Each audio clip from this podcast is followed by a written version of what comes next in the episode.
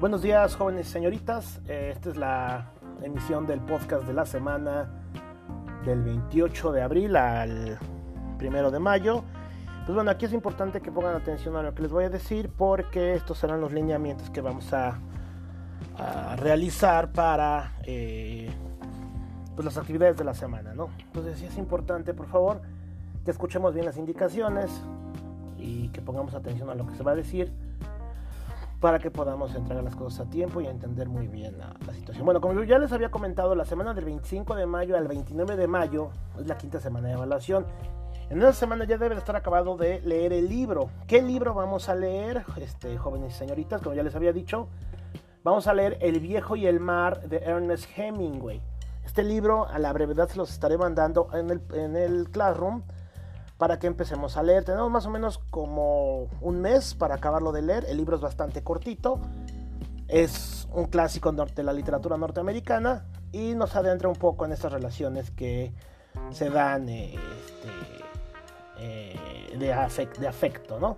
Entonces sí está bastante interesante, hay que darle, hay que meterse ahí en el, en el libro, darse un clavado para poder este, entenderlo. Está bastante sencillo de leer es un libro bastante con bastantes texturas y muy muy interesante con respecto a lo descriptivo que puede llegar a ser. Entonces nos va a servir mucho para que podamos entender lo que es la, descripción. ¿no? Bueno, eso es por un lado del libro, que ya hay que empezarlo a leer, realizar su plan lector. Y pues nosotros los enviaré por el Classroom. ¿no? Y recuerden, los canales de comunicación están abiertos. Les pido por favor que pongan atención y lean muy bien las instrucciones porque eh, me están preguntando cosas que ya están ahí escritas. No es que no me guste explicarles, si tienen alguna duda, obviamente se los voy a explicar. Pero pues sí me está dando la, impresión de que no estamos leyendo bien, ¿no? Y es la clase de lenguaje y comunicación 2 y por lo tanto debemos de estar muy atentos a lo que eh, nos dice el profesor, ¿no? Bueno, ese es por un lado. Y eh, Achieve, bueno, ya están las lecturas de Achieve del 28 de abril al 1 de mayo. La lectura se llama Sobró comida, hurra. Ya está programada en Achieve 3000 para que ustedes la puedan checar y realizar las actividades que eh, nos piden, ¿no? Pues bueno, eh, vamos a empezar con eh, nuestro tema del día de hoy, que es el mito y la leyenda. Para este podcast, cada vez que se haga un podcast, voy a tratar de enviarles un podcast a la semana combinado con una clase eh, presencial, ¿no? Esta semana únicamente será la, grabación de los podcasts. Eh, recuerden que tenemos que hacer una actividad con respecto a este podcast, ¿no? De, actividad que les describiré en, la, eh, en el Classroom, ¿no? las actividades. Hasta ahorita, la única actividad que llevamos en Classroom es lo del diario. Ya puse las especificaciones. Si hubo gente que ya lo comenzó y ya lo hizo y se apega en cierta forma a lo que le estoy pidiendo, pueden dejarlo así, ¿vale? Si no lo han empezado, pues ya, están las fechas dadas. Si ya lo tienen, pues nada más adecuenlo a las especificaciones que les di en Classroom para que me lo puedan entregar. Niños y niñas, jóvenes y señoritas, ya no voy a recibir trabajos extemporáneos, ¿sí? No aprovechemos esta situación para no trabajar o decir que no me llegó o no, estoy peleado con la tecnología. Hay que, hay que hacer un esfuerzo. Tanto ustedes como nosotros los docentes, las instituciones, estamos haciendo un esfuerzo muy grande para poder este, darle los contenidos y meternos aquí en la tecnología y todo eso. Les pedimos lo mismo a ustedes. Si hay alguna situación eh, ajena a ustedes, pues es importante que se comuniquen conmigo, por correo electrónico o mediante ahí el Classroom o los canales ya conocidos para eh, explicarme y podemos llegar a, una, a un diálogo y, arreglar la situación y me pueden tener los trabajos de otra forma, ¿no? Entonces sí es importante, por favor, que no, tampoco se trata de que yo los esté buscando, persiguiéndolos para que me entreguen las actividades, cuando son ustedes los que deben de estar al pendiente de las entregas y de los deadlines que se les están pidiendo. No se puede que yo, yo como profesor o sus tutores estén atrás de ustedes diciéndoles, oye, hay que entregar porque ya somos de bachillerato y tenemos que incentivar de una u otra forma eh, el sentido de la responsabilidad, este, jóvenes y señoritas. Entonces, por favor, no hay que estarlos buscando o persiguiendo o cazando para que nos entreguen los trabajos que es su obligación este, entregar. La plataforma está abierta, los canales de comunicación están abiertos, saben que cualquier situación o pregunta que ustedes tengan se les va a resolver eh, a la brevedad, ¿no? Entonces, bueno, eso fue el regaño inicial. Eh, vamos a continuar con nuestro primer podcast, que es el de mito y leyenda. De producto, ¿qué es lo que quiero? Van a ser un organizador gráfico. ¿Qué es un organizador gráfico? Un organizador gráfico puede ser un cuadro sinóptico, un mapa mental, un resumen de lo que yo les voy a decir aquí. ¿sí? Y estos resúmenes se van a ir acoplando en un diario de clase. Entonces ustedes me mandan la, la actividad y al final van a ser 5 o 6 actividades que se van a ir que se van a ir promediando junto con el reporte lector del viejo y el mar y su proyecto integrador que va a ser una especie de periódico lo que habíamos quedado o una colaboración de un artículo opinando sobre algo no entonces bueno vamos a empezar nosotros con el, el primer tema que son los textos narrativos ¿vale? El primer tema es mito y leyenda entonces, vamos a dar una definición formal de lo que es eh, mitos y leyendas. Y el mito en especial es una narración maravillosa situada fuera del tiempo histórico y protagonizada por personajes de carácter divino o heroico. ¿Qué quiere decir? Que los mitos son esta explicación que tratamos de darnos la humanidad de algo que no conocemos. Los mitos vienen a dar la respuesta a preguntas como de dónde venimos, quiénes somos, hacia dónde vamos, cómo fuimos creados, por qué estamos aquí. ¿Vale? Entonces los mitos tratan de crear estos seres divinos, estos seres eh, superiores, heroicos, que nos van a explicar el por qué estamos aquí. ¿Vale? Muchas de las sectas o de las religiones del mundo están basadas en los mitos, ¿no? el, mito de la existencia de un ser superior que ha creado todo en este mundo. ¿no? Obviamente aquí se combina la fe, ¿no? lo cual la fe quita un poco esta característica de mito a la religión, ¿no? como sería en nuestro caso. Entonces sí, los mitos son estas características que, lleva, que es eh, la explicación de, fenómenos o de situaciones que no conocemos, que no, no entendemos, y siempre tiene un carácter heroico, ¿no? Sea, los mitos tienen algo, de heroicidad en, en esta situación, ¿no? Con frecuencia interpreta el origen del mundo o grandes acontecimientos de la humanidad. Los mitos maximizan las cualidades de sus protagonistas, dioses o héroes y explican eventos que no se pueden entender por otros medios. ¿sí? Entonces, bueno, siempre en, lo que es la mitología van a estar esta combinación de sucesos heroicos combinado con estos seres divinos o seres este, mágicos poderosos que van a arreglar situaciones y nos van a dar explicaciones de cosas que no podemos entender, ¿no? Eh, en otras culturas, los mitos justifican las tradiciones, ¿no? Les dan identidad a, los grupos. Entonces, hay tres características importantes que sobresalen dentro de, de, la definición del mito. Es, número uno, refieren un acontecimiento importante. Dos, señalan el tiempo en el que ocurre el acontecimiento. Tres, expresan las consecuencias del acontecimiento. ¿Qué quiere decir? Que los mitos, en cierta forma, en estos tres momentos, explican tanto la elaboración del mito como el mito en sí y las consecuencias que esto puede, puede llevar, ¿no? Entonces, bueno, la primera categoría dentro de los mitos están los mitos cosmogónicos. ¿Qué son los mitos cosmogónicos? Son aquellos que explican el origen y la creación del mundo, ¿no? El mito cosmogónico por excelencia que siempre se pone es el Popol Vuh. El Popol Vuh es el libro sagrado de los mayas, el cual nos da una explicación de cómo el hombre fue creado. Si hacemos un conteo de, todos, de todas las explicaciones, de todas las civilizaciones y culturas que hay, la mayoría lleva, es, curioso, ¿no? Porque hay estudios muy, muy, muy serios con respecto a, la, comparaciones que se hacen con respecto a las culturas, ¿no? Y la explicación de dónde vinieron, que forman las religiones, y casi todas tienen, digamos que la misma, tienen factores comunes, ¿no? Como por ejemplo la, eh, existencia de un ser todo super, todopoderoso que crea al hombre, crea a la mujer, crea la tierra, ¿vale?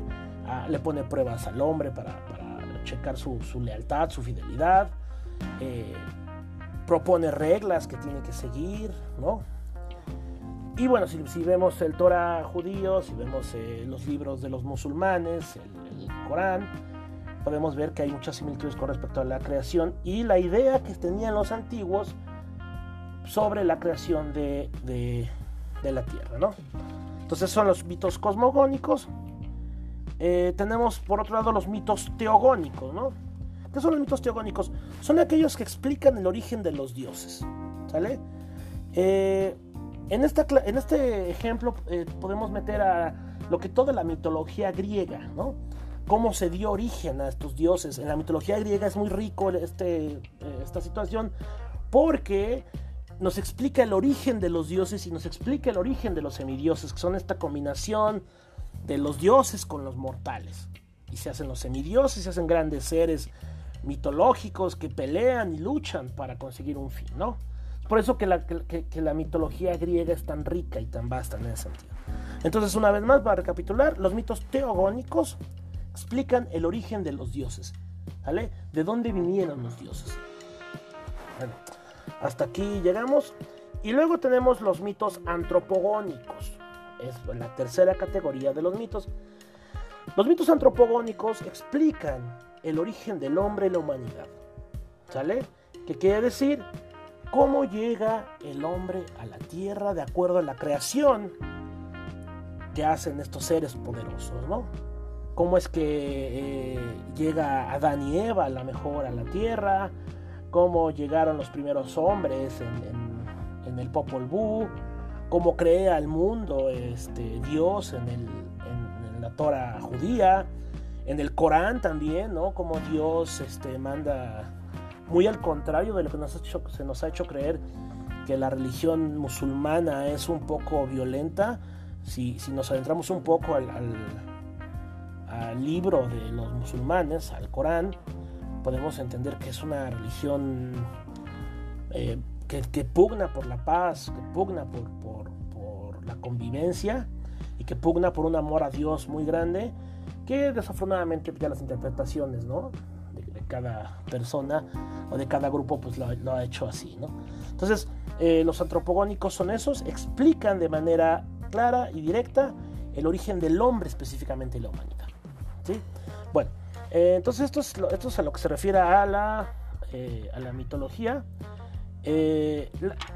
Los mitos son esta, para recapitular, son esta explicación, en primer lugar, que se tiene para tratar de comprender, como habíamos dicho, de dónde, de dónde venimos, ¿no?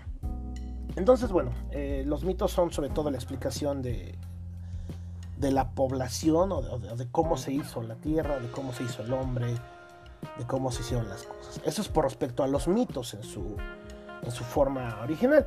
Y luego mito también hoy en día se conoce como este tipo de acciones o personajes que no parecen, que no parecen reales, ¿no? Que parecen sacados de una historia de dioses griegos y que han hecho cosas que parece que ningún hombre parecía, o mujer han podido hacer y que se le da el nombre de mito, ¿no? Por ejemplo, en el campo del fútbol podemos decir que eh, Armando, Diego Armando Maradona es un mito. ¿Por qué? Porque pues los expertos lo han catalogado como una persona que no era humana, ¿no? O sea, hablando ya metafóricamente, por sus eh, calidad, por su calidad y sus cualidades como futbolista, ¿no? Por todo esta, todo lo que rodeaba a, a Diego Armando Maradona, el jugador, ¿no? ponemos de ejemplo. A lo mejor ya como persona sí tiene muchas situaciones que desear, ¿no? Pero hablándolo, hablando de Maradona como jugador, sí se le conoce como un mito, Pelé otro mito, hablando de fútbol. Y estas personas que han eh, destacado y sobresalido en su medio, ¿no? Sobre todo deportistas, este, bueno, obviamente este, escritores, científicos, ¿no? Algunos que han sobrepasado esta línea se les conoce como mitos, ¿no? Pues un mito es esta situación de no me explico cómo llegó ahí, ¿sale? Entonces la nueva acepción que se le da al mito, este tipo de cosas o acontecimientos que han pasado y que no nos explicamos, pero que tenemos este contacto directo, ¿no?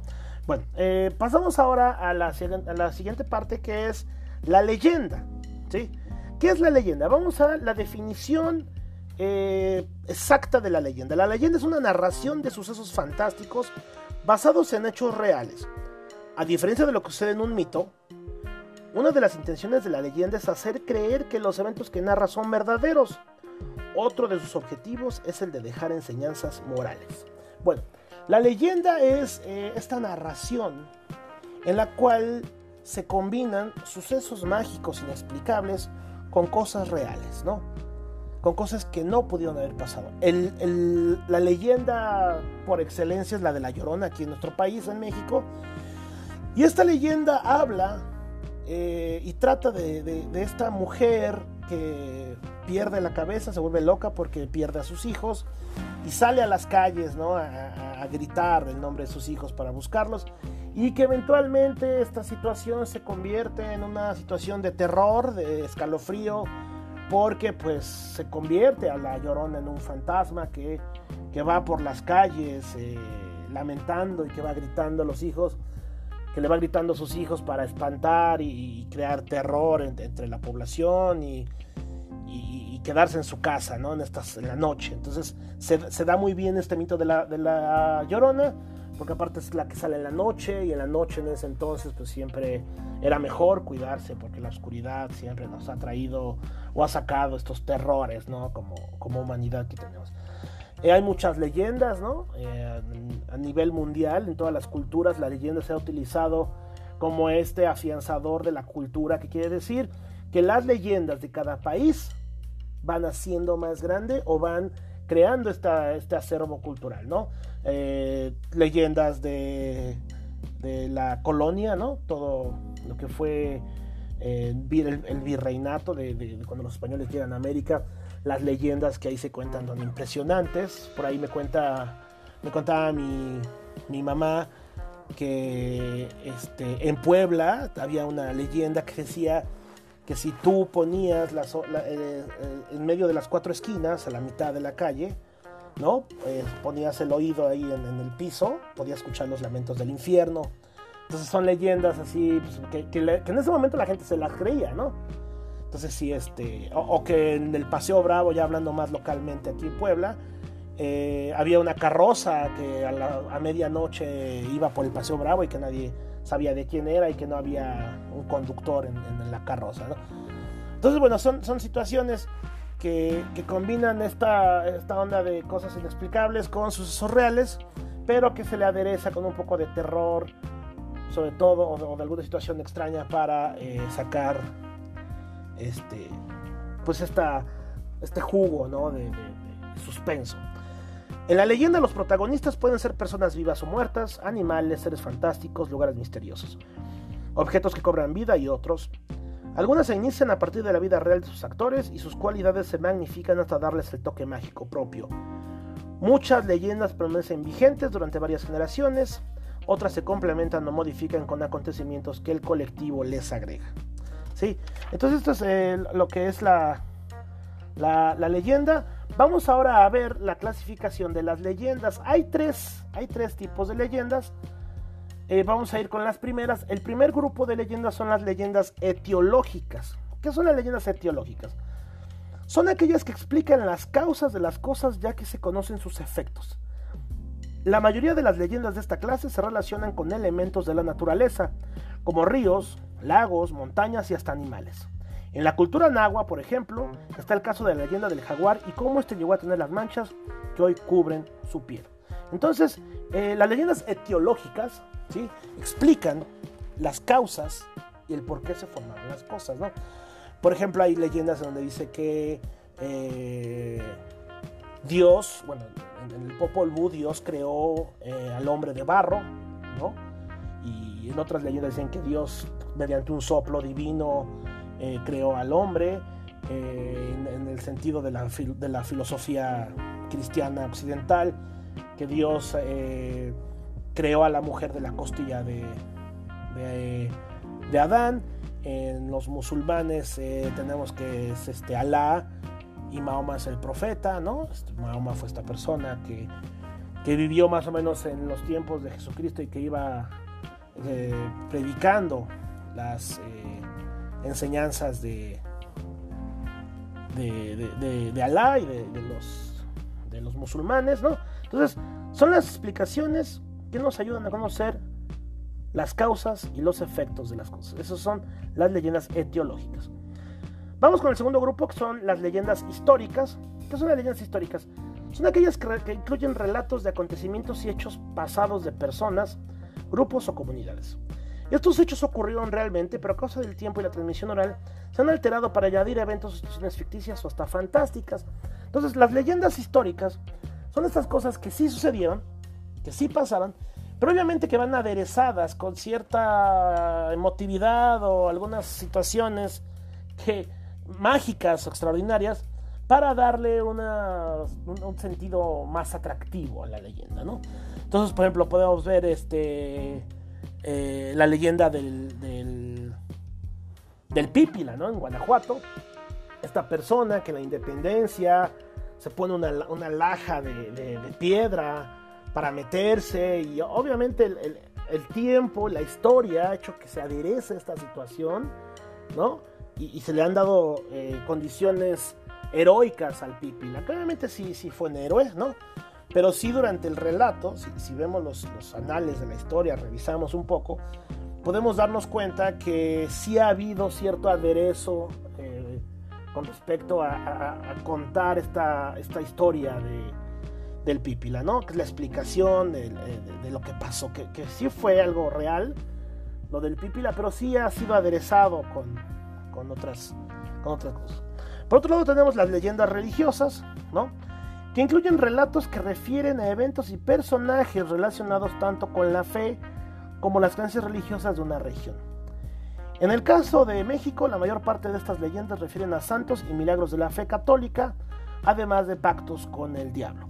¿Qué son las leyendas religiosas? Entonces, son estas situaciones, son eh, estas leyendas que incluyen personas, ¿no? Eh, y a la fe sobre todo. Entonces, Recordemos que la fe es esta creencia, ¿no? En, lo que se tiene, de, lo que se siente, ¿no? con respecto a algo, lo que sientes con respecto a algo es la fe. Y eso, pues, este, no se puede dudar, no se puede poner en duda, no se puede poner en ningún tipo de, predicamento o enjuiciar la fe de las personas, ¿no?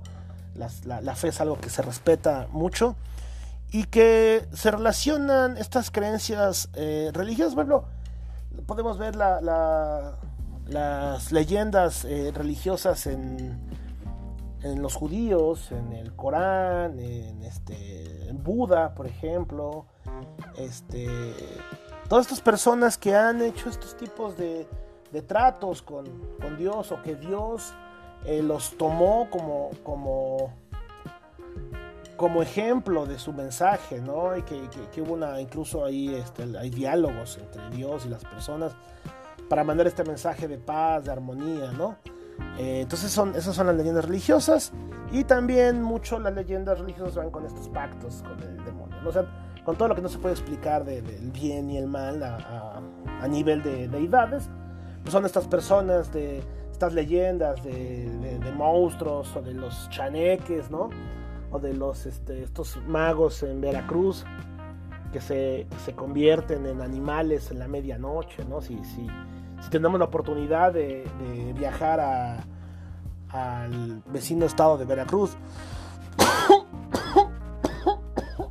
perdón, al sur de Veracruz, eh, tenemos eh, un pueblo, ¿no? Eh, donde hay una, laguna, donde están los, los, los brujos, ¿no? Que te hacen limpias y todas esas cosas. Y que pues, ellos dicen que este que se transforman en animales, ¿no? que tienen este pacto con, con alguna, algún ser divino, alguna deidad. ¿no? Entonces, bueno, estas, eh, son las, las situaciones que tenemos con respecto a los mitos y las leyendas. Y ya para terminar este tema, nuestro, nuestro primer podcast, eh, es importante ver qué son los mitos urbanos.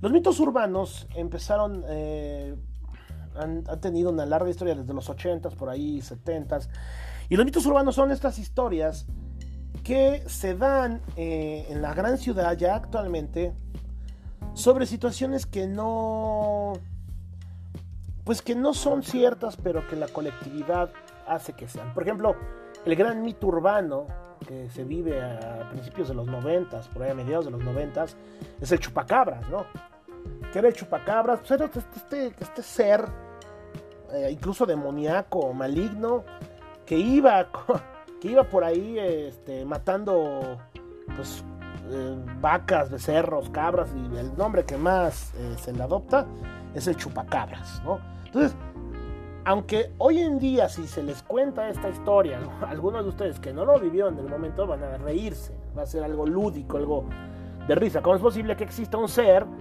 demoníaco, un monstruito, ¿no? Que vaya comiéndose o vaya, le, vaya chupando la sangre a las cabras y les, deje, les dejaba los, los huecos de los colmillos y pues, las cabras y las vaquillas y todo eso pues, sin sangre, ¿no? Hay muertas. Y hasta había fotos y, y todos nos unimos a esta histeria colectiva del chupacabras.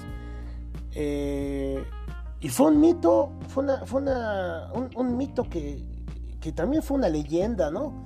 O sea, fue una combinación ahí, leyenda urbana, mito urbano, que se, que se, que, se juntan estos dos términos y se crea esto del, chupacabras. Y vivimos con el chupacabra, digo, ustedes a lo mejor no, no, lo, no lo vivieron porque todavía no nacían, o quizá ya, no sé, no, no creo, en los finales de los 90, mediados de los 90. Eh, y, sucede esto del chupacabras y automáticamente mucha gente empieza a creer en el chupacabras. A lo mejor no creer directamente, pero sí no dudabas de que existiera el chupacabras, ¿no?